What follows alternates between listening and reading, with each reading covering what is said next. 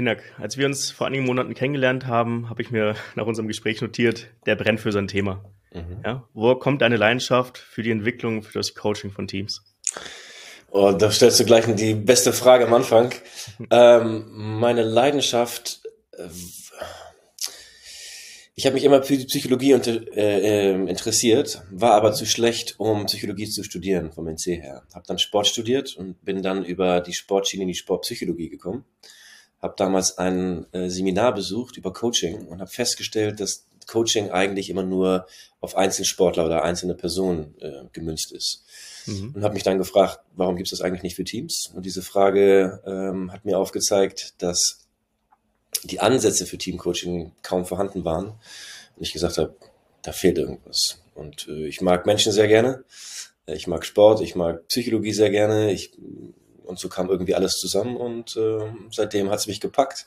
Ich sage mal Leuten, das ist meine erste Ehe ähm, gesehen, getroffen und durch dick und dünn gegangen und so hat's begonnen. Und wann hat das Ganze bei dir gestartet? Dieses Smoker Team Coaching? Ja, du machst es ja nicht allein, ist ein kleines Familienunternehmen. Richtig. Gibt es das schon eine Zeit lang? Wie lange arbeitest du jetzt schon als Teamcoach? Tatsächlich 15 Jahre lang. 2008, direkt nach dem Studium, habe ich mich selbstständig gemacht. Bin mit meinem Onkel zusammen, Jörg Smolker, das ist der Zwillingsbruder meines Vaters. Und äh, da haben wir ein Auf er hat einen Auftrag gehabt und hat damals den Bedarf gehabt, ähm, jemanden zu engagieren, der über Teams Bescheid weiß. So kam es zusammen und das Feedback war so gut, ähm, generationsübergreifend und auch ähm, sportwissenschaftlich zum Unternehmen, dass wir gesagt haben, das müssen wir weitermachen zusammen. Und das ist 15 Jahre her. Und ihr arbeitet nicht nur mit der Wirtschaft zusammen, also nicht nur mit Unternehmen, sondern auch mit Sportteams, richtig? Richtig. In, im, im, in den meisten Fällen ist es, äh, sind es Unternehmen aus der Wirtschaft, da einfach der finanzielle Rahmen in Profisport relativ äh, eng gebündelt ist. Ähm, Profimannschaften ist meine Leidenschaft, Sport, Basketball, Fußball hauptsächlich. Äh, jetzt bin ich verstärkt im Fußball und ja, das machen wir auch. Könnt ihr viele, viele Sachen, die ihr im Sport macht und auch vielleicht vom Sport aus lernt, in die Wirtschaft übertragen? Ich habe jetzt vor allem noch, ich, ihr habt so ein Promo-Video gemacht, habe ich auch schon 2005. Da wart ihr auf der Straße unterwegs und habt einfach Menschen nach guten Teams gefragt. Mhm. Ja, niemand hat gesagt, ja, mein Team bei mir im Unternehmen, alle haben immer gesagt, FC Bayern, genau. Barcelona oder das, das heimische Basketballteam. Mhm. Wie, wie kommt das? Warum haben wir immer, wenn wir an gute Teams denken, Sportteams im Blick und nicht, nicht so das eigene Team bei sich im Unternehmen? Ich vermute, dass einfach ähm, das System Team im Sport als erstes da war. Hm. Und erst im, im, oder auch da andere Bedingungen herrschen als im Unternehmen. Du hattest die Frage gestellt, äh, was kann man daraus lernen?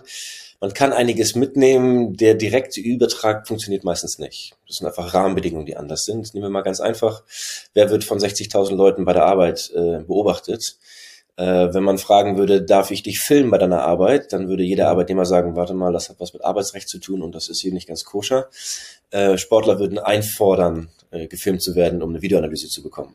Ja. Also es gibt sehr viele verschiedene Unterschiede auch in den Ressourcen einfach. Ähm, in den, die Teams und Unternehmen sind meistens von der Hierarchie unten angelagert und im Sport sind sie halt der Outputgeber. Mhm. Und ähm, was gleich ist, äh, es sind Menschen, die hier zusammenarbeiten und dass sie, wenn sie in Teams arbeiten, meistens auch im Stress münden. Also Teams sind eine, eine Form, um auf eine Komplexität zu arbeiten, eine Organisationsform.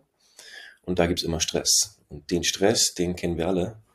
Und äh, was im Stress passiert, das wissen wir auch. Ähm, wenn wir dann meine Gesichtszüge entgleisen und ich keine Lust habe, mit meinem Teammate zu sprechen. Ähm, mhm. Das ist, glaube ich, sehr menschlich, sehr ähnlich ich muss sagen, so als persönliche Erfahrung habe ich, glaube ich, die besten Teamerfahrungen immer im Sportkontext gemacht.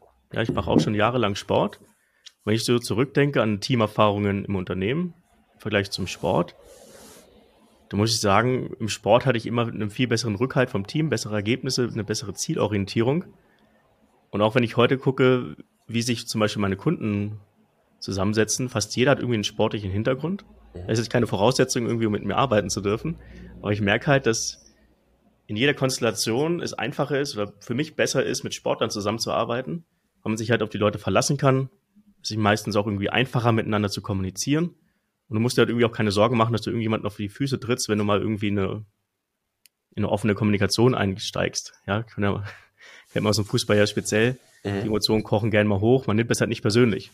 ja, was im Eifer des Gefechts passiert, gehört halt dazu. Emotionen sind ja auch wichtig, gerade in Stresssituationen, dass man die auch kommuniziert. Aber man hat nie irgendwie so die Angst davor, das hätte ich jetzt nicht sagen dürfen, sondern man weiß halt, wir arbeiten an einem Ziel zusammen und es fällt einem einfach danach nicht auf die Füße. Ja, und die Frage, die ich dazu jetzt habe, wieso ist das so? Ja, und was unterscheidet eigentlich einen Sportler von einem Nichtsportler, wenn es um Teamarbeit geht? Liegt es daran, dass wir so oft in Stresssituationen sind? Oder ist es einfach ein anderer Schlag Mensch? Lass mich noch eine Frage zurückstellen. Und zwar, äh, die Erfahrungen, die du gemacht hast, sind positiver. Was ist emotional? Was ist das Emotionale, was du sagst, so, das ist die gute Erfahrung, an die ich mich erinnere? Was wäre, wie könntest du das beschreiben, emotional? Ähm, A ist es, glaube ich, innerhalb des Prozesses. Wenn du dir jetzt an ein Sportteam denkst, man trainiert gemeinsam, man schwitzt gemeinsam, man arbeitet gemeinsam für ein großes Ziel, was man sich gesetzt hat, sage ich der deutsche Meistertitel. Mhm.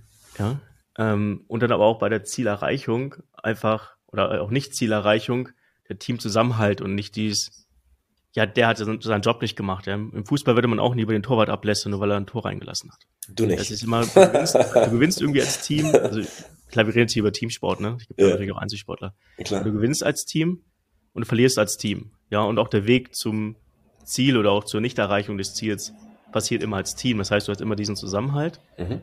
Und ich kann es jetzt gar nicht so auf diesen einen Moment runterbrechen oder auf diese eine Emotion. Aber der, der Charakter eines Sportlers, oder so wie ich Sportler kennengelernt habe in meiner eigenen sportlichen Karriere, mhm. so suche ich mir, glaube ich, auch die Leute aus, mit denen ich gerne arbeite, weil sie einfach vom Typ ähnlich sind, weil sie vielleicht ähnliche Erfahrungen gemacht haben und einfach die Erfahrungen mit übertragen können in ihre berufliche Arbeit.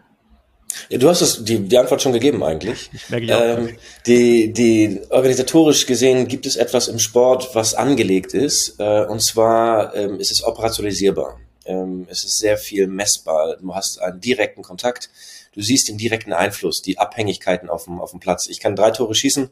Wenn der Torwart vier reinlässt, verlieren wir. Ja, wenn der Torwart alles hält und ich schieße keinen rein, spielen wir unentschieden im mhm. Fußball jetzt. Ähm, und du merkst einfach dieses direkte Feedback. Du hast einfach die direkte Kommunikation, die direkte Auswirkung. Und äh, das ganze System Sport gibt einen gewissen Rahmen vor, der diesen Zusammenhalt, äh, die Notwendigkeit des Zusammenhalts fördert, fördert und eine gewisse gemeinsame Verantwortung tatsächlich mit sich bringt.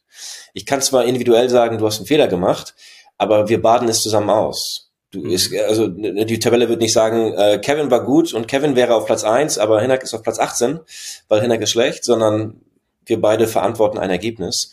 Und diese organisatorische äh, Struktur, die gibt es in Unternehmen so nicht. Mhm. Auch nicht direkt. Also meistens, wir haben dann ein Meeting, ja, wir sprechen uns ab und wir haben Teilleistungen, die dann dazu führen, äh, dass wir ein Ergebnis machen. Es ist eher, der Abstand ist sehr viel größer. Ähm, ja, es ist und du wirst auch einzeln belohnt, beziehungsweise einzeln bestraft für Erfolge innerhalb des Teams. Man versucht dann halt genau. zu sagen, hey, du als Torwart hast einen richtig guten Job gemacht, du kommst jetzt ein Team höher. Richtig. Ähm, und hast halt nicht diesen, ja, diese, diese Gesamtbeförderung des Teams. Sowas passiert ja, glaube ich, nie. Genau. Wovon ja. du gesprochen hast, ist ja auch ein Gefühl. Also man spricht von einer gemeinsamen Verantwortung. Da frage ich mich, wo ist diese Verantwortung? Das ist ja ein Gefühl, was ich dir gegenüber habe, dass ich etwas tun muss oder irgendwie ja. äh, daran festhalten soll. Und das hat, wie gesagt, äh, organisatorische Hintergründe, wo du gezwungen wirst, das zu tun im Fußball oder im, im mhm. Sport allgemein. Und Unternehmen fehlt das oft, beziehungsweise sie unter die meisten ähm, Mitarbeiter unterschätzen ihren Einfluss.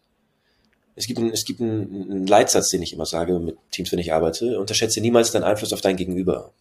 Und der mhm. wird maßlos unterschätzt. Also es ist so, dass egal was du tust, egal wie du guckst, egal wie du stehst, egal wie deine Körpersprache ist, es hat einen Einfluss und dein Gegenüber wird seine Leistung und sein Tun daran bemessen. Kevin hat heute nur 80 Prozent gegeben, warum soll ich 100 geben? Das mache ich vielleicht zwei Tage, aber am dritten Tag höre ich auf und passe mich dir an. Mhm. Also die Frage ist, wie schaffe ich es, dich so zu beeinflussen, dass wir A, eine gute Atmosphäre haben und B, dass wir gemeinsam leisten. Aber da kannst du wiederum nicht auf den Einzelnen verlassen, sondern das muss halt organisatorisch vorgegeben werden, wenn ich dich jetzt richtig verstanden habe. Ja, genau hierum geht's. Ähm, die Unternehmen haben ja die Schwierigkeit, dass sie es nicht äh, organisatorisch liefern können oder mhm. diese Systeme haben. In den meisten Fällen, nicht in allen. Es gibt tatsächliche Teams in Unternehmen. Ähm, aber sie brauchen die Verantwortung, sie brauchen das Gemeinschaftliche, sie brauchen den Zusammenhalt. Wir reden von Arbeitsatmosphären, wir reden von psychologischer Sicherheit. All diese Themen sind natürlich in aller Munde, aber das sind psycho, äh, ähm, äh, psychosoziale Dynamiken. Und diese psychosozialen Dynamiken, um wieder darauf zurückzukommen, die sind, äh, die wirken auf Menschen gleich wie im Sport, wie im Unternehmen und das Unternehmen die größere Schwierigkeit haben. Das heißt, der Zusammenhalt herzustellen im, im Fußball ist einfacher als ein Unternehmen. Das heißt, die Notwendigkeit quasi dahin zu gucken und zu sagen, das brauchen wir, ähm, ja, davon versuche ich Leute zu überzeugen seit 15 Jahren tatsächlich. Wann merke ich denn, dass mein Team nicht so gut funktioniert, wie es funktionieren sollte? Also im Sport würde ich sagen, ab, definitiv in Stresssituationen. Mhm. Ja, Im Training, vielleicht sind es die Trainingsweltmeister, mhm. aber dann kommen wir in das erste, erste Ligaspiel und schon zerfällt alles. Ja, da merkt man direkt, das Team funktioniert unter Stress. In dem Fall auch viel körperlicher Stress, einfach nicht so gut. Ja. Kann man das Ganze auch auf die Wirtschaft übertragen? Ja. Ähm, erfahrungsgemäß äh, erfährst du es zu spät als Führungskraft. Also, wenn das Kind im Brunnen gefallen ist, ja, das Haus brennt, 80, 90 Prozent meiner Anrufe sind, äh, Herr Smolker, hier ist was los, hm, können Sie kommen und das uns retten? Ähm, viel zu spät. Und das ist ja die Schwierigkeit. Es gibt eine, eine objektive Kommunikationsbarriere. Wir sind abhängig voneinander. Mhm. Du bist mein Chef, du sagst mir, schlecht oder gut, du entscheidest über meine Zukunft. Und wie spreche ich jetzt mit dir? Ab wann tue ich das? Ab wann kann ich äh, quasi äh, es dir so sagen, dass du es nicht äh, mir persönlich nimmst oder dass ich schuld an einer Sache bin? Und äh, das ist tatsächlich schwer für Unternehmen. Es beginnt etwas, wo du sagst, wenn ich sage, ich esse eine Tüte Chips, dann bin ich ja nicht gleich äh, ähm, schwergewichtig oder oder oder mhm. äh, habe die Befürchtung, dass ich Diabetes bekomme. Das ist ein Prozess, der beginnt, wo man sagt, wann sprechen wir eigentlich über den Prozess, wie wir essen, was wir tun. Es gibt also zwei Dinge, an denen du es messen kannst. Einmal das Ergebnis stimmt nicht, ja, der Umsatz bricht ein oder mhm. die Verkaufszahlen sind, also das, was wir eigentlich, also wir schießen keine Tore. Daran kann man es klar sehen. Ähm, das kann aber auch mit dem Markt zusammenhängen und so weiter und so fort. Also es ist schwer zu differenzieren, zu sagen, es ist ausschließlich das Team. Ähm, oder man sieht am Prozess. Und diesen Prozess, den hast du tagtäglich ablaufen. Also jeder, der eine Beziehung hat, kann sagen, ah, wie sehr liebe ich heute meine Freundin oder meinen Freund.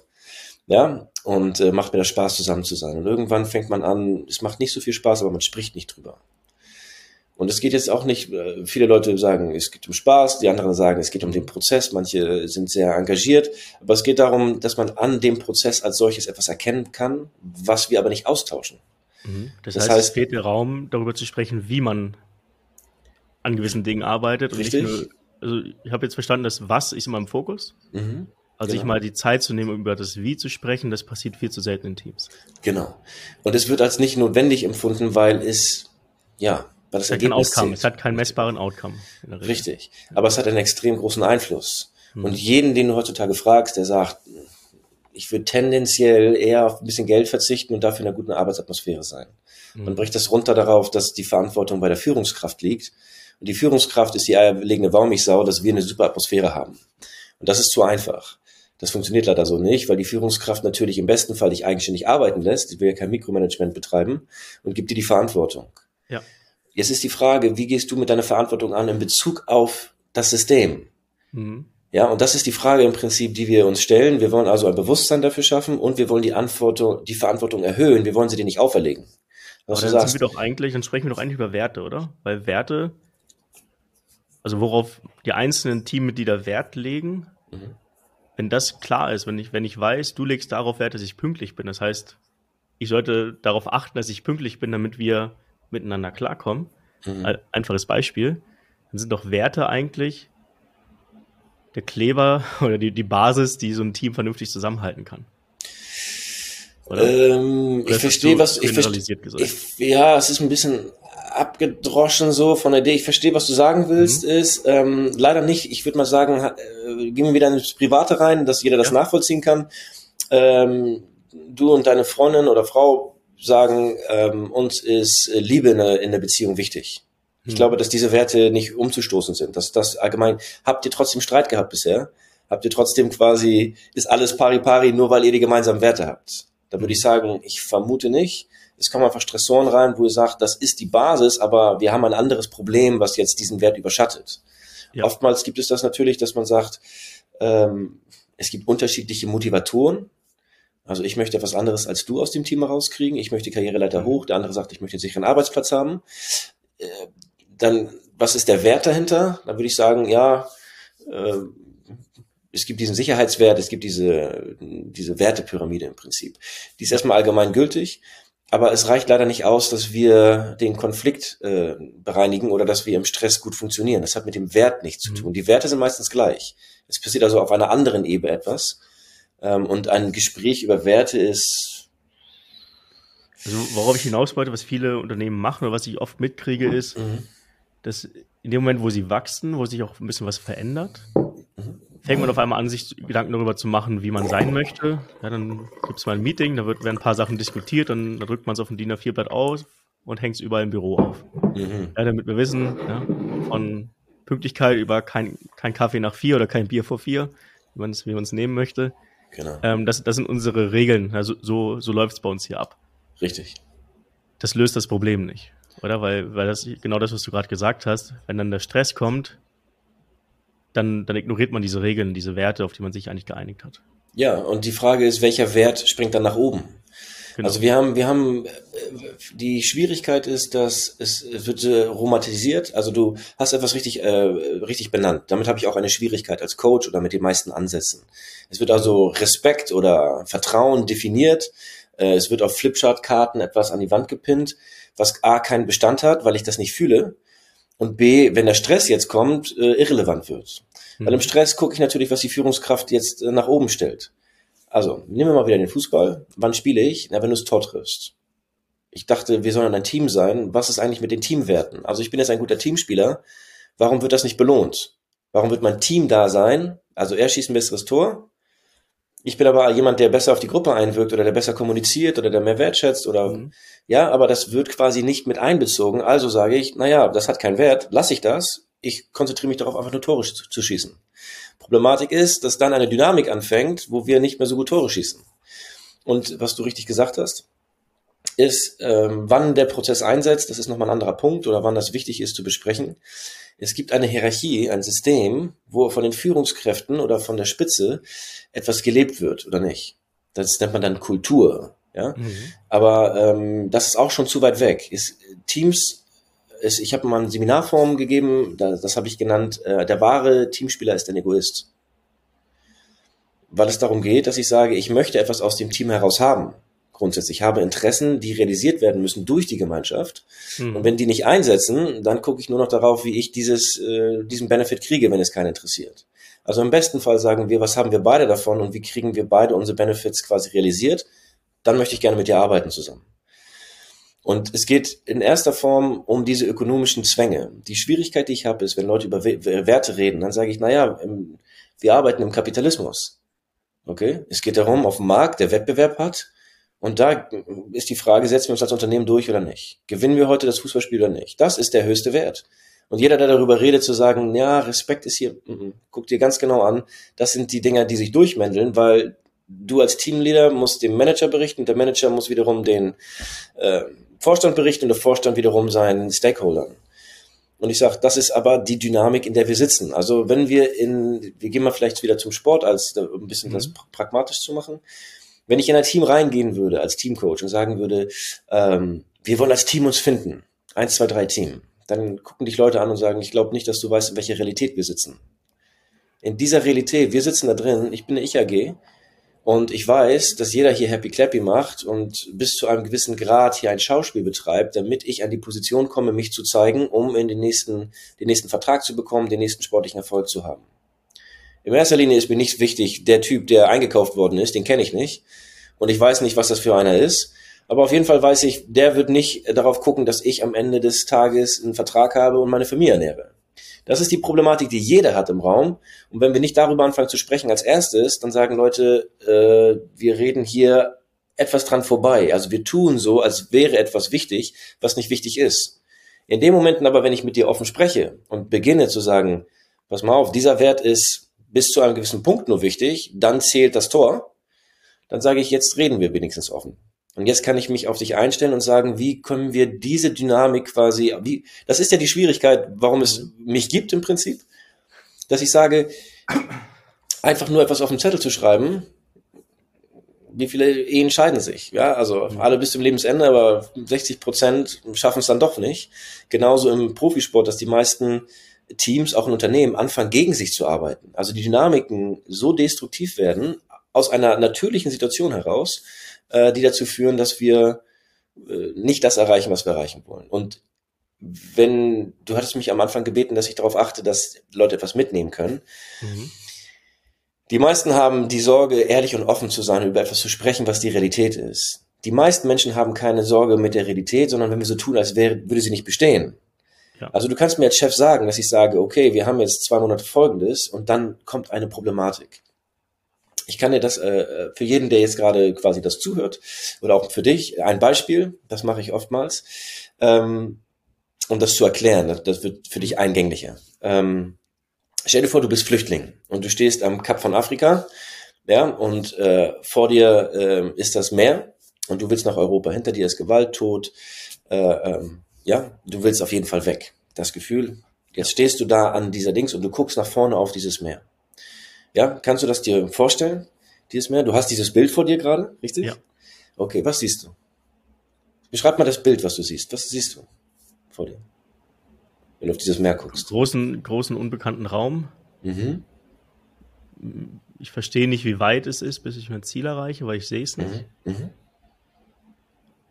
Ich weiß zwar, was hinter mir ist, ich weiß, dass ich weg will, aber ich weiß auch nicht, ob ich nach vorne möchte, weil, mich, weil ich nicht weiß, was mich da erwartet. Äh, für das Bild nochmal, äh, kann, ist es richtig, dass du unendlich weit gucken kannst im Prinzip? Das endet nicht das Meer? Ja, ja, ja genau. Richtig? Und, hm. Aber es ist, in deinen Augen ist es still und du hast tendenziell blauen Himmel, richtig? Okay. Was würde mit dir, deiner Einstellung und dem Boot passieren, wenn ich dir sage, die gleiche Situation, aber es ist nachts, es donnert, es blitzt, Wellenschlag. Was passiert jetzt mit dir und der Idee zu sagen, oha, das ist ein sehr langer Weg, aber die Bedingungen sind unglaublich schwer. Was passiert mit dem Boot und mit den Leuten, denen du einsteigst? Und das ist die Realität, die wir haben. Also wir starten immer, wir starten immer in einer Situation, wo wir sagen, ja, wie in einer Beziehung, ah, okay, das wird ein langer Ritt und ich weiß, es ist ungewiss, aber ich sag, du, wir fokussieren die falschen Bedingungen hier. Wir kommen definitiv in Sturm und wir kommen definitiv in Situationen rein, wo wir Angst kriegen und wo wir sagen, oha, lass uns mal darüber sprechen, bevor wir ins Boot steigen, weil das wird kommen. Und den F Fehler im Prinzip machen alle. Die reden nicht darüber, ja, auch in der Beziehung. Die wenigsten Leute reden über Fremdgehen am Anfang.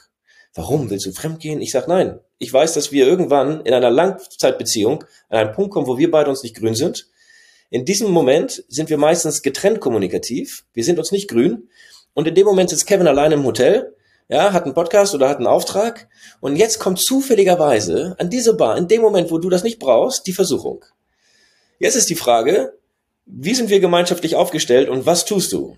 Und mal in diesen Momenten sagen die meisten Leute, ich entscheide das für mich und der andere muss damit leben, anstatt zu sagen, ich weiß eine Strategie, wie wir in diesem Moment noch zusammen sind. Okay, also das ist genau das, was die Leute nicht machen und was sie brauchen, weil sie als Team in diesen Stress immer kommen. Wer, wer denkt, dass er da nicht reinkommt, ist sagt, der hat Team nicht verstanden. Es ja. wird immer, wie wenn du im Gym bist, es wird immer anstrengend. Aber das, das heißt, wir brauchen eine offene Kommunikation innerhalb der Teams. In, sowohl von, vom Team zur Führungskraft als auch von der Führungskraft nach unten. Äh, lass mich das noch kurz etwas anders formulieren. Wir brauchen der, der, das Miteinander im Stress braucht das. Mhm. Weil im Stress mache ich folgendes, ganz einfach, ich konzentriere mich auf mich. Das ist eine, eine psychische, eine, eine, eine körperliche Reaktion, Stress, natürlich. die dazu führt, ne, dass ich sage, ich gucke auf mich statt auf uns. Und wir brauchen eine Kommunikation. Was brauchen wir in dem Moment, wenn wir auf uns nur noch gucken? Dann brauchen wir eine Verbindung. Ja. Und, und was heißt das? Jetzt kannst du natürlich sagen, offen, wo ich sage, ja. Äh, ganz ehrlich gesagt, Kevin, ich finde dich total scheiße, ist auch offen. Aber ich glaube nicht, dass uns das hilft in dem Moment, dass es mhm. das deeskaliert. Also offen ist, ich sage ich ja, ein guter Anfang, aber es ist nicht alles in der Kommunikation. Warum ich offen gesagt habe, es geht halt darum, die Möglichkeit zu haben, solche Gedanken mal zu adressieren. Ja, konstruktive mhm. Gedanken, die ja zielführend sind. Mhm. Warum wird das nicht gemacht? Also klingt ja voll logisch. Ja, wenn wir jetzt so drüber reden, ist es eigentlich offensichtlich. Aber warum, was hält Teams davon ab, genau in diesen Stresssituationen oder Teammitglieder davon ab, in diesen Stresssituationen diese Kommunikation auch zu führen? Äh, kann ich dir mehrere Sachen sagen. Dein eigenes Ego. Ähm, die Situation, dass du das Gefühl hast, dass ich nicht derjenige bin, der hier einen Einfluss hat, denn es sind die anderen zehn. Ich bin passiv, ich bin also in einer Situation drin. Die eigene die, Machtlosigkeit, ja. Die Verantwortung, dass die Führungskraft das eigentlich jetzt klären müsste. Ja, also ich gebe Verantwortung ab. Mhm. Ähm, die Situation, dass du sagst, Mensch, ich kriege gar nicht mehr das raus, was für mich wichtig ist. Also den Benefit, also ich sage, ich investiere etwas, aber ich kriege gar nichts mehr raus. Ja, warum soll ich das machen? Das ist ein Kosten-Nutzen, der macht gar keinen Sinn für mich. Und da gibt es also mehrere Faktoren, die dort zusammenkommen. Es geht also nicht um die Kommunikation, sondern es geht um die Haltung, die ich zu dir gegenüber habe. Die Beziehung, die wir zueinander haben. Wie sehe ich Kevin und warum soll ich für Kevin im Stress was machen? Wenn ich mir unklar darüber bin, dann mache ich es erstmal nicht. Aber wenn ich merke, okay, Kevin ist eigentlich ein, ich mag, also wir müssen nicht immer Freunde sein. Die meisten haben immer das Problem, wir müssen so klicken und ich sag, pass mal auf, Kevin hat eine Fähigkeit, die ich in meinem Team brauche und ich verstehe, dass Kevin und ich die gleichen Problematiken haben und ich darauf eingehen muss, dass Kevin seine Fähigkeiten wieder einbringt und mit mir bereit ist, über gewisse Themen zu sprechen. Die fallen mir schwer und die fallen Kevin schwer, aber die Haltung ist, wir haben das schon mal vorher erlebt also vor dem Stress haben wir schon Sachen erlebt und verstanden und Erfahrungswerte, wo ich sage, ich glaube daran, dass Kevin das jetzt auch macht.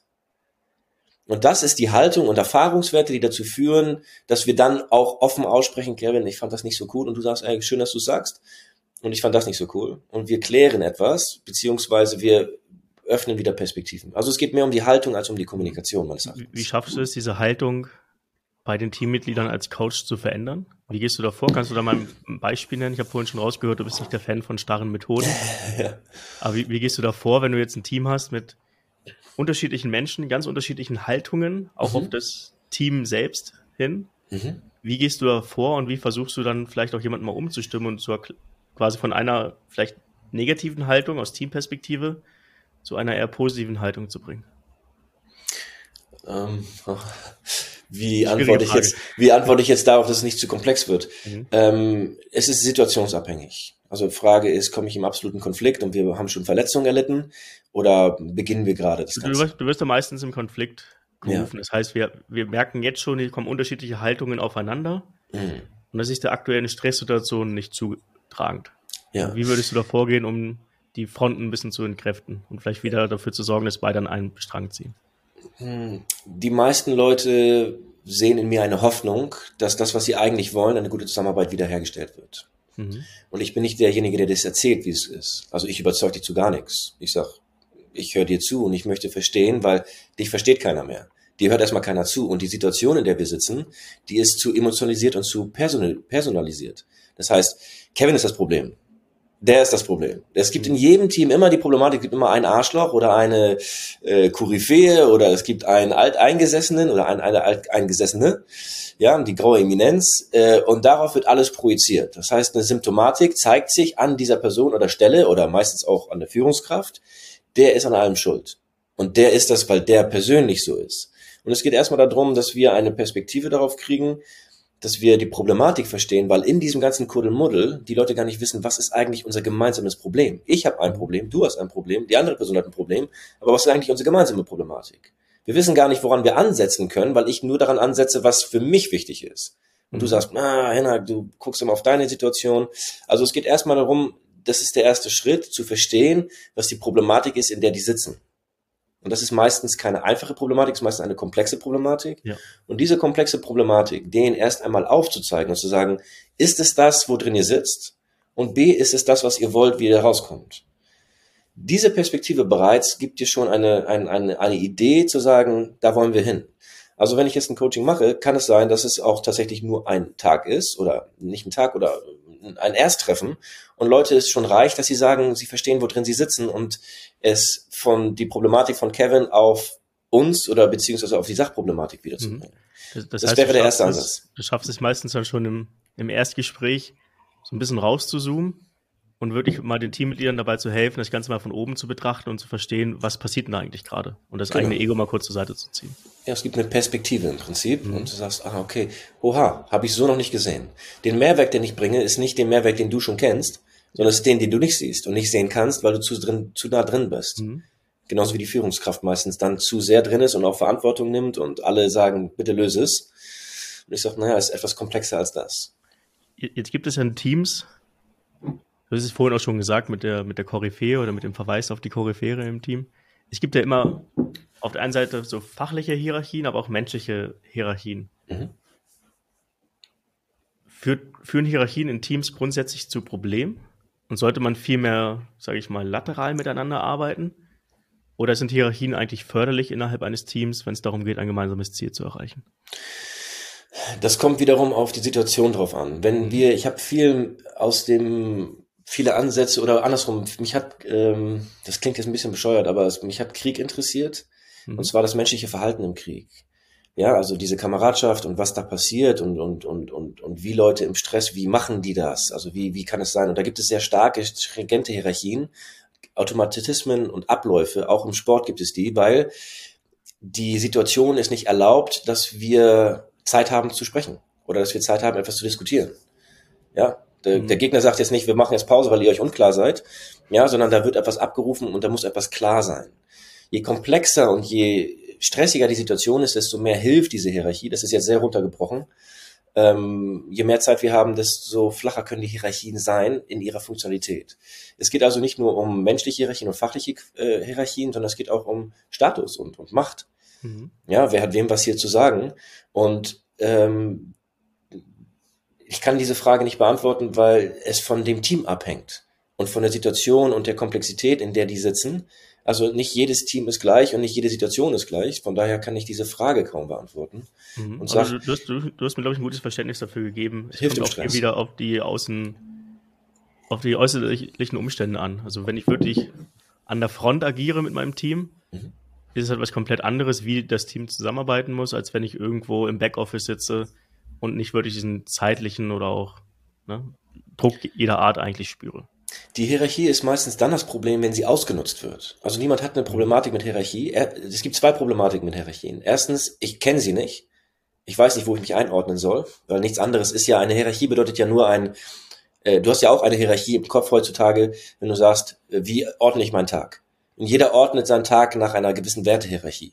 Genau. Ja, ich mache etwas, was wichtiger ist, also meine Frau ist mir wichtiger als der Mensch auf der Straße, also kriegt sie meine Aufmerksamkeit. Es gibt gewisse Hierarchien, wie du etwas tust. Und diese Hierarchien, wenn die unklar sind, dann ordnen diese äh, Personen, die in diesem System sitzen, unterschiedlich ihre Motivation und Werte, wenn ich sie nicht kenne. Und das zweite ist, wenn sie ausgenutzt wird. Also ich bin quasi dir überlegen. Ich bin derjenige, der fachlich was besser kann oder einen anderen Status hat. Und das nutze ich jetzt aus. Und du leidest unter dieser Hierarchie. Das sind die zwei größten Problematiken, wenn es um Hierarchien geht. Mhm. Gerade dieses zweite Beispiel, was du genannt hast, ich glaube, so das klassische Problem, wenn du jemanden über dir hast, der dir eigentlich das Leben nur schwer macht. Mhm. Wie gehe ich in einem Team damit um? Rufe ich euch direkt an? Sag, hey, ich habe hier ein Problem, kannst du mal vorbeikommen? Ja. Oder kann ich vielleicht auch selbstständig versuchen, so eine ich meine, mein Chef muss das ja nicht absichtlich machen, ja? seine Machtposition ausnutzen. Vielleicht mhm, merkt er das mhm. gar nicht. Mhm, mhm. Aber es gibt auch unglaublich oft diese Situation, dass ich als der drunterstehender das Problem habe, ich kann jetzt nicht vernünftig mit meinem Chef kommunizieren. Ich kann jetzt nicht ehrlich sein. Ich muss halt hier ein Schauspiel machen, weil ich weiß, wenn ich jetzt ehrlich bin, zerschießt mir das meine Karriere oder ich kriege nur noch die Scheißaufgaben, nur noch die, die schlechten Projekte. Und dann ziehe ich einen Nachteil daraus, ehrlich zu sein und authentisch zu sein. Ja. Wie gehe ich damit um im Kontext eines Teams? Das ist schon fast ein Führungsthema, aber auch die Führungskraft gehört zum Team. Ja, genau. Also das ist die exakt die Realität, die wir beschrieben haben, wo wir am Anfang gesagt haben, du kannst jetzt was wertetechnisch aufschreiben. Hm. Äh, das ist das Problem. Und das ist die Realität in, in Unternehmen sowie in Sport auch. Und ich sage, ja, genau, das ist nicht einfach zu klären. Ähm, aber habe ich eine Möglichkeit, es von unten herab zu lösen? Oder ist es ein Thema, wo man von oben, von der Führungsriege herkommen muss und dafür sorgen muss, dass dort ja einfach die Haltung zu seinem Team anders aussieht? Äh, klar kannst du das. Die Verantwortung besteht darin, dass du es mitteilst und sagst, ich fühle mich so. Ich sag mal, das ist relativ einfach gesagt. Und ich sag, du sagst, pass mal auf, lieber Chef, ich möchte, ich möchte 30 Minuten mit dir ein Gespräch haben. Ich, mir ist mhm. aufgefallen, dass in folgenden Situationen ich das Gefühl habe, äh, dass diese Hierarchie sich negativ auf mich auswirkt. Dieses Gespräch liegt in deiner Verantwortung zu führen und das mitzuteilen. So, aber du sagst natürlich, naja, wenn ich jetzt dem das sage, Ich habe dem das schon mal versucht, zweimal zu sagen. Er hört ein drittes Mal zu, ich weiß nicht. Oder ja, die Befürchtung ist vielleicht auch, da ist irgendwas dran. Und das ist die Schwierigkeit, in dem du sitzt. Ich, man versucht dann oftmals über Kollegen, ne? ich versuche mhm. mal zu fragen, kannst du mal ein Wort einlegen, siehst du das auch so? Und dann fangen fang in Teams Folgendes an, dass die sagen, naja, ich versuche mir eine Partei zu gründen und versuche zehn Leute hinter mich zu kriegen, damit ich nicht alleine da bin, dass der Chef sagt, es ist für uns alle wichtig, sein Verhalten zu ändern und äh, die Konsequenzen wirken sich auf alle aus. Da fängt es nämlich genau an, dass ich sage, dieser Schutzbereich, diese psychologische Sicherheit, ne, mhm. zu sagen, okay, ja, äh, wie kriege ich es jetzt vermittelt? Das ist sehr aufwendig und eigentlich müsstest du eine Bereitschaft haben vom Chef, zu sagen, es ist sehr wichtig, dass wir über gewisse Themen uns klar haben. Da sind wir wieder bei diesem Boot, dass der Chef sagt, was ist eigentlich, wenn ich falsch liege? Wie kriegen wir es hin? Oder mein Teamlead, ja? Wie mhm. kriegen wir es hin? dass, das ist mir wichtig, wenn ich vom Kurs abkomme, dass ihr auf mich zukommt. Also du sagst ja, wenn das Problem angekommen ist, ich, das ist genau, was ich sagte. Ja. Äh, wir haben uns darüber nie unterhalten, wenn eine solche Dynamik eintritt. Und jetzt müssen wir uns darüber unterhalten, wo ich sage, wir sind schon zu weit voneinander entfernt. Ich habe gar kein Vertrauen mehr darin, dass du mir zuhörst. Ist exakt, was du sagst. Also die Problematik, und das ist die Kernproblematik oder die Kernperspektive, die alle hier nicht kriegen, ist, dass ich sage, ja, Team, Team, Team, genau.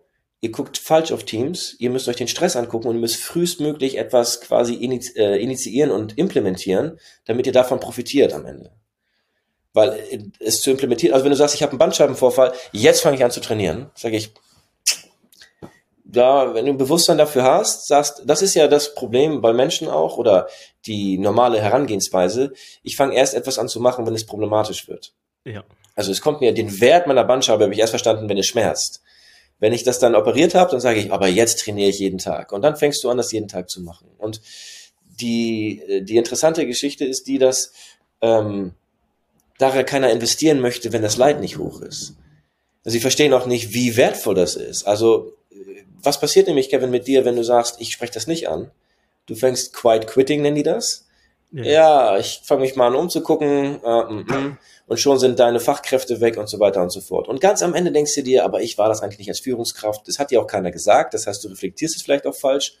Mensch, nee, der wollte eigentlich nur einen neuen Job und der sagt dir gar nicht, dass du daran liegst. Und das ist das menschlich schwerste Problem, dass ich sage, wie kann ich dir etwas einschenken, was dir eventuell wehtut oder was zu deinem Nachteil ist? Warum sollte ich das tun? Warum sollte ich, was dir hilft, als Führungskraft besser zu werden und dein Team besser zu führen, warum soll ich das machen, wenn ich dann auch noch was eingeschenkt bekomme? Und das musst du herstellen als Führungskraft. Oder wir als Teammates auch. Als Teammates allgemein. Warum soll mein Gegenüber zu mir kommen, wenn er davon nicht profitiert? Das ist die Frage im Thema. Aber das heißt ja auch, dass Führungskräfte, was die Führung des Teams angeht, viel besser geschult werden müssten. Also viele Führungskräfte werden ja einfach befördert, weil sie halt gute Arbeit gemacht haben, mhm. haben aber ja nie gelernt zu führen. Ja. Wenn ich dir heute zuhöre, verstehe, wie differenziert du über Führung und Teamführung nachdenkst, mhm. auch die Entwicklung und das, das Leiten eines Teams. Welche Führungskraft macht das denn? Kommst du auf einmal in die Führungsposition, die hast deine ganzen KPIs vor die, vor die Nase gesetzt, so, das musst du jetzt erreichen. Stresslevel direkt enorm hoch. Mhm. Und jetzt geht's los und jetzt kommt hier Peter um die Ecke und beschwert sich, dass, dass ich ihn nicht, äh, nicht genug zuhöre. Genau, die, die meisten, die meisten Projekte, die meisten Projekte scheitern ja auch nicht, weil sie äh, eine fachliche Problematik haben, sondern es sind immer die zwischenmenschlichen Problematiken. Mhm. Ich kann aber auch sehr gut nachvollziehen, also ähm, als Menschen allgemein, wir wachsen und wir machen Fehler ich bin anders äh, von vor zehn Jahren als heute und ich würde sagen, oh, ich mache ganz viele Sachen anders und ich war gefühlt kein schlechterer Mensch. Vielleicht haben mich Leute gesehen als schlechterer Mensch, weil ich anders gehandelt habe, aber ich habe einen Mangel und sag, ich würde tendenziell Leuten nichts unterstellen, sondern sie versuchen bestmöglich etwas zu machen und ihnen fehlt ein Verständnis für etwas. Mhm. Ähm,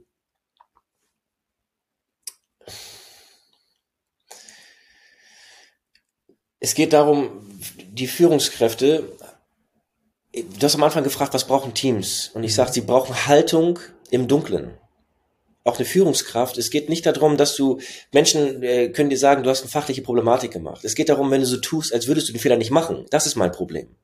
Also du versuchst es zu vertuschen. Es geht darum, eine Haltung zu zeigen. Und die Haltung, die du als Führungskraft vorgibst, die wird eins zu eins dir gespiegelt vom Team und die wird auch kopiert. Und diese Haltung, es geht also, wenn du sagst, wie werden Leute ausgebildet, dann würde ich sagen, was Führungskräfte in Teams mitnehmen können oder die Perspektive, die ich ihnen aufmache, um zu sagen, wie du wirklich erfolgreich wirst, ähm, ist, du wirst erfolgreich durch die Täler und dann wächst du. Und die Haltung zu etablieren, die du im Tal hast, wenn es dunkel wird, wenn es stürmisch wird, die wird ganz genau betrachtet und die wird dir auch quasi angerechnet, negativ wie positiv. Um diese Haltung geht es. Es geht ja nicht um die Position, sondern was aus dir herauskommt und wie du als Mensch bist, weil das nehmen alle Menschen wahr, ob du sagst oder nicht. Deine Haltung wird immer, also auch jetzt, wenn Leute uns jetzt quasi gucken, dann haben die, dann, dann nehmen die etwas wahr von uns, was wir nicht aussprechen. Und die merken, war der wirklich in Stresssituation? Hat der wirklich etwas getan? Nehme ich dem das ab? Und das ist eine Haltung, die du etabliert hast. Mhm. Und diese Haltung ist immer sichtbar. Weil die meisten denken so, sie können es vertuschen, ist nicht. Und sie wird umso sichtbarer, wenn wir quasi in dem Dunklen sitzen.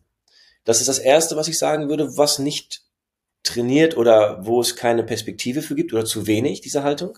Deshalb sind sehr erfahrene Führungskräfte auch meistens äh, mit einer anderen Haltung unterwegs als jüngere.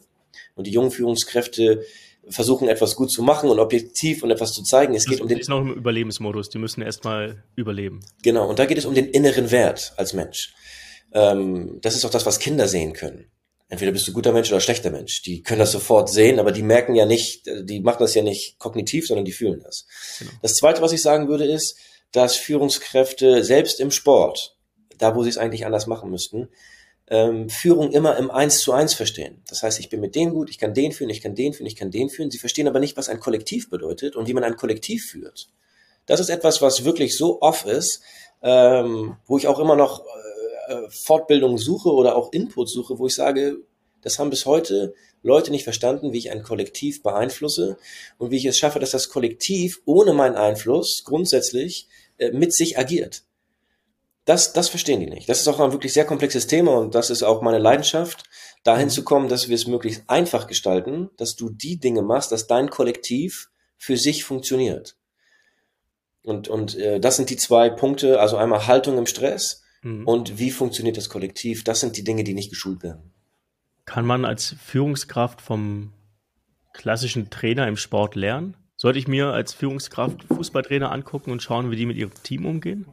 Lerne ich was daraus? Ist das ein gutes, gutes Beispiel oder werde ich dann nur äh, zum Schreiheiz, wenn es mal nicht so gut läuft? Naja, das würde bedeuten, dass du dir äh, das Gute abguckst von Streihelsen. Mhm. Ähm, was ich den Trainern im Sport oftmals sage, ist, ähm, deine Information wird nicht besser, indem du lauter wirst. Ja, es wird mhm. einfach nur, du merkst nur, dass deine Information nicht ankommt. Ich, was abgucken aus dem Sport. Also ich denke jetzt vor allem gerade an zwei Charaktere. Ich bin jetzt nicht ganz so tief drin im Fußball. Ja. Aber ich weiß, dass es, ähm, habe ich den Namen vergessen. Wie heißt der Trainer von Liverpool? Klopp. Klopp, genau. Klopp ist jemand, der, glaube ich, beides sehr gut vielleicht nicht auf öffentlicher Bühne, aber halt im Teamkontext, im Trainingskontext sehr gut hinbekommt, mit einer klaren Haltung ins Team zu gehen, mhm. aber auch das Kollektiv so zu formen und so zu behandeln, dass hinten raus eine gute Teamleistung entstehen kann. Ja, auch der Tuchel, als glaube ich noch bei Mainz war, wurde ja ähnlich gelobt für seine Arbeit mit dem Team. Mhm. Ich glaube, sportlich waren die beide gar nicht so die, die Fußballgenies, aber die konnten halt mit den Talenten umgehen, die sie bei sich im Team hatten. Und das sind zum Beispiel zwei Beispiele, jetzt bist du ja auch ein bisschen äh, fußballaffin, wo man mal hingucken kann und verstehen oder verstehen sollte, wie die als Führungskraft in ihren Teams agieren? Ja, ähm, da sagst du was richtig. Also ich glaube, es geht nicht darum, sie was abzugucken, es geht darum zu verstehen, dass die wirklich authentisch sie selbst sind. Sie haben erkannt, mhm. welche Art sie sind und sie verstellen sich nicht. Und ich glaube, das kannst du dir abgucken. Es geht darum zu erkennen, ich, du bist kein Klopp und Pablo, du, äh, du würdest vielleicht ähm, anders mit Teams umgehen, als ein Klops das tut. Das ist ja seine Leidenschaft und dann, du siehst ja nur einen Bruchteil im Fernsehen ja. oder was sie dir zeigen. Ich glaube, dass ähm, äh, die Klopp ein sehr empathischer Typ ist und sehr, der versteht, dass wie, wie wichtig das Menschsein ist in dem Ganzen. Und er versteht, dass das Jugendliche sind, die unter Norm, also das sind ja, weiß ich nicht, 17, 18 bis 30. 30, 35 bist du ja schon Opa im, im Sport. Ja, da bist du im Unternehmen gerade angekommen und äh, kommst gerade aus dem Studium gefühlt. Mhm. Das heißt, die gehen auch mit Menschen um, die Praktiker sind, die vielleicht auch keine äh, verbalen, kommunikativen Skills haben, sondern die grundsätzlich etwas über Gefühl machen. Also Sportler funktionieren da ganz anders. Ähm, worum es geht, ist, dass sie ein, dass sie verstanden haben, wie wichtig die Menschlichkeit ist in diesen brutalen Realitäten. Wie groß der Druck ist. Es geht um Geld. Es geht um jetzt zu performen. Und sie verstehen grundsätzlich jetzt mit diesen Menschen eine Beziehung aufzubauen und diesen Kanal, diese Kommunikation offen zu sein und ihnen bestmöglich zu helfen. Also Tuchel wie Klopp, gehe ich davon aus, ich kenne sie beide persönlich leider noch nicht, ähm, die, würde ich sagen, sind wirklich interessiert daran, die Bestleistung zu bringen und haben verstanden, worüber sie springen müssen, über welche Barriere und welchen Schatten sie selber in sich springen müssen, um mit denen bestmöglich zusammenzuarbeiten. Und da sie das verstanden haben, können sie dem Sportler verstehen, wo er das Problem hat, über seinen eigenen Schatten zu springen. Mhm. Und wenn das passiert und du dich als Sportler verstanden fühlst oder auch als Mitarbeiter, und ich sage, Mensch, es ist wirklich jemand, der an mir interessiert ist, also nicht nur meine Arbeit und dass ich jetzt den Profit fürs Unternehmen bringe, dann passiert Magie im Team. Ich würde sagen, das kannst du dir abgucken. Äh, wenn, dann nicht das Schreien oder die Emotionen und das mache ich jetzt, sondern wie sehr die wirklich interessiert an einem Menschen sind und was daraus entspringt in der tatsächlichen Leistung. Mhm. Das ist es, glaube ich. Das heißt, wenn ich jetzt unser Gespräch nochmal zusammenfassen müsste, gibt es eigentlich so drei Kernelemente, die ein Team dabei helfen können, wirklich erfolgreich zu sein. Jetzt bin ich gespannt. Ich glaube, das erste ist, wir müssen verstehen. Du hast gerade auch von Empathie gesprochen. Ich als Führungskraft muss verstehen, ich als Teammitglied muss verstehen, was mein Verhalten bewirkt innerhalb der Gruppe mhm. und dafür einfach sensibel sein. Ob ich was mit der Erkenntnis mache oder nicht, ist, ist mal zweitrangig, aber ich muss in erster Linie halt verstehen können. Jo. Ist ein hilft. Skill, den muss man, glaube ich, lernen. Den kriegt man, glaube ich, auch nur mit, wenn man jemanden hat, der ihm dabei hilft, in diese Reflexion nochmal reinzukommen. Dürfte ich dazu einen Punkt sagen, kurz? Um, äh, äh, äh, ich würde sagen, sei dir klar darüber, was du aus dem Team willst. Und je mehr du das willst, desto mehr ist deine Motivation da, etwas über das System verstehen zu wollen, mit dem du erfolgreich sein möchtest. Also sei dir klar darüber, was du möchtest. Deine eigene Motivation sollte dazu führen, dass du sagst, und jetzt bin ich offen dafür, etwas zu verstehen, was ich noch nicht kann. Ja. Das ist die Grundlage dafür. Perfekt, ja. ja. Genau. Nummer zwei. Nummer zwei ist die Wichtigkeit der Führungskraft. Du bist als Führungskraft eigentlich dafür verantwortlich, das Team zu führen mhm. und nicht dein Ego zu pushen, was halt oft passiert. Mhm. Und ich glaube, viele Führungskräfte, ich kam jetzt aus dem Gespräch auch so ein bisschen raus, gehen einfach mit der falschen Haltung in, in diese Position rein und müssen dort eigentlich erst lernen, klassische Persönlichkeitsentwicklung, wie sie diese Rolle wirklich gerecht werden können, damit das Team, das unter ihnen steht, wirklich so performen kann, wie es performen könnte. Dem würdest du zustimmen? Ähm, was würde ich. Die Wichtigkeit der Rolle einer Führungskraft innerhalb eines Teamkontextes. Die, ja, also die Wichtigkeit der Führungskraft ist gegeben. Du hast als Führungskraft einfach einen wesentlich, wesentlich größeren Einfluss. Und die Frage ist, was möchtest du beeinflussen? Und ich möchte beeinflussen, natürlich ist, die, die Führungskraft muss gar nicht so sehr auf die Performance gucken. Denn wenn ich als, wenn ich als Mitglied des Teams, dann, ich bin hier, um auf die Leistung zu gucken. Also guck bitte du auf andere Problematiken. Mhm. Wie kannst du uns helfen, einander zu finden? Und immer, immer, sag ich mal, wenn eine Führungskraft nicht benötigt wird, hat sie den besten Job gemacht.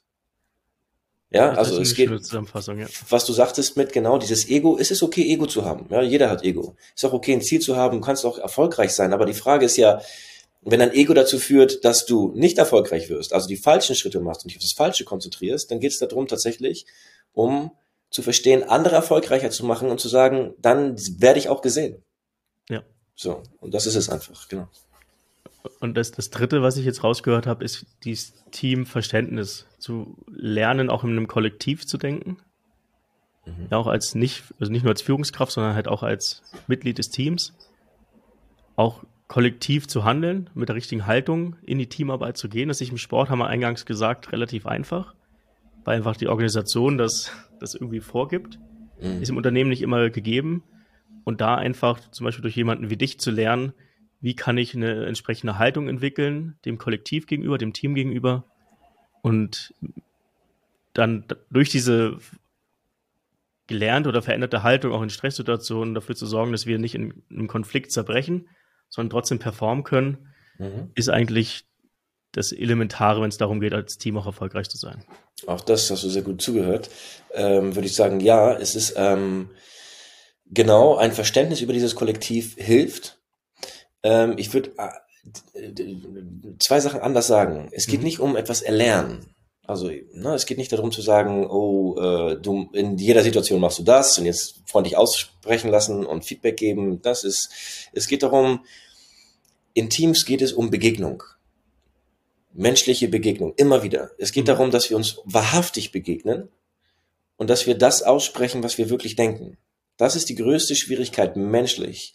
Und wann ist die Schwierigkeit am größten? Je dunkler es wird, je größer der Stress ist.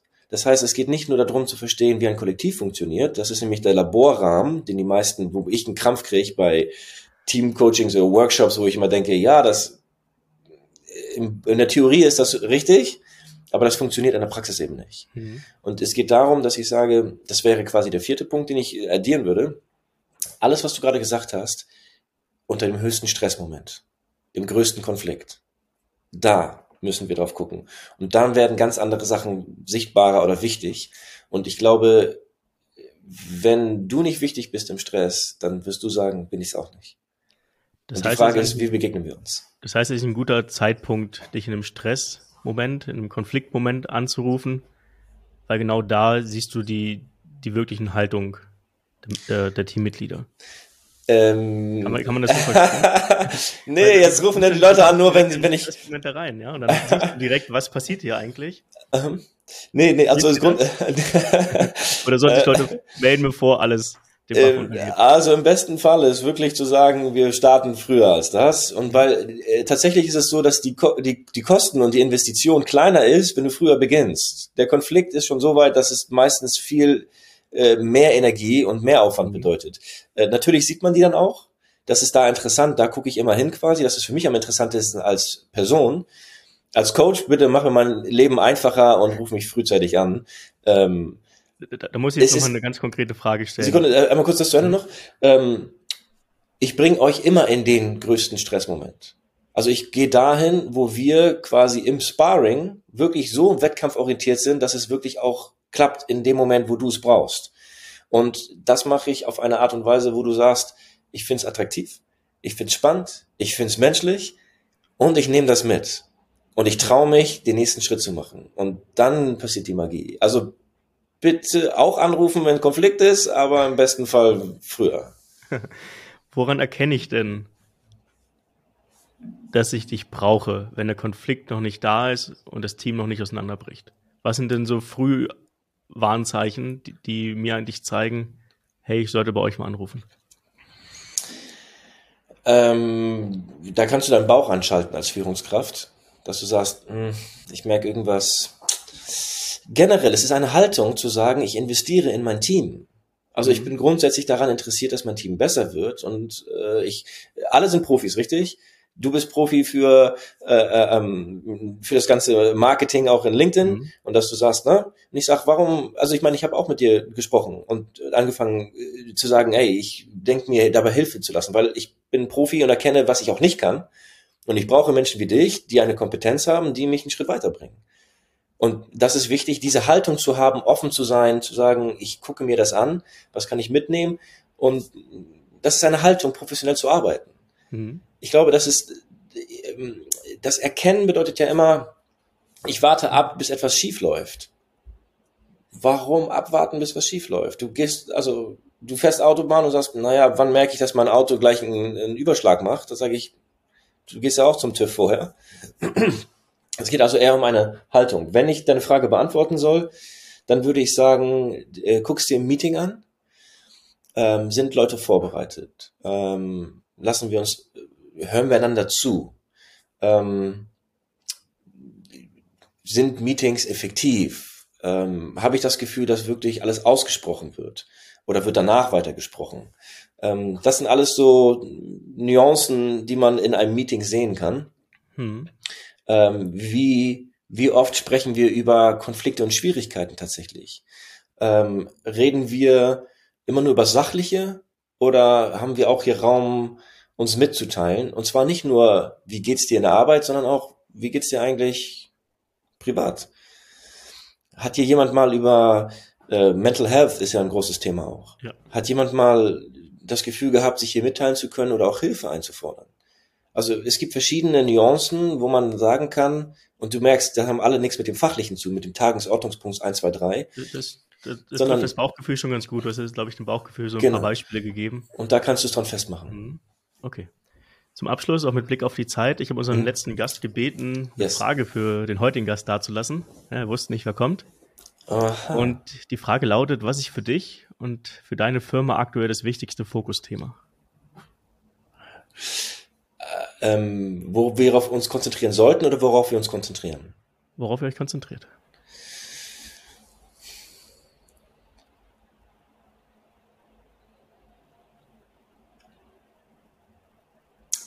Ähm, gesellschaftlich gesehen sind wir in, in, in, in, schwierigen, in schwierigen Zeiten.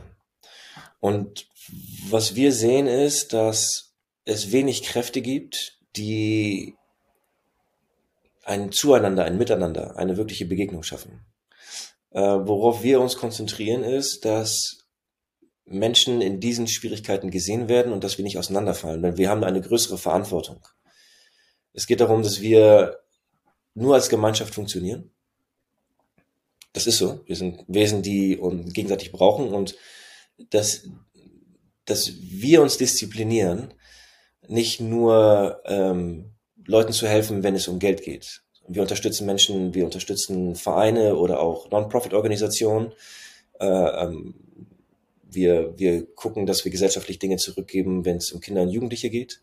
Wir versuchen einer Verantwortung gerecht zu werden und das, was wir tun, nicht für Geld zu tun, sondern weil wir daran glauben, dass das, was wir tun, einen Mehrwert hat für unsere Gesellschaft. Das ist das, worauf wir uns konzentrieren und wir versuchen uns zu disziplinieren, nicht abzurutschen in Hamsterrad Erfolg. Ja, der Erfolg besteht darin, wenn, wenn deine Gemeinschaft besser geworden ist und wenn du sagst, das haben die ernst gemeint und das ist wirklich etwas, was zum Wert zurückzukommen, was deren wirklicher Wert ist. Und es ist, du bist wert und die Gesellschaft ist wert und das ganze drumherum ist es eben nicht. Und ich glaube, das ist etwas, worauf wir uns sehr stark konzentrieren, gerade in diesen Zeiten und merken, dass das immer mehr gebraucht wird, dass wir einander zuwenden, anstatt die Kräfte, die alle uns auseinanderziehen, ihren freien Lauf lassen. Das, worauf wir uns konzentrieren. Dann Hinak, danke für deine Zeit. Danke für deine Einladung.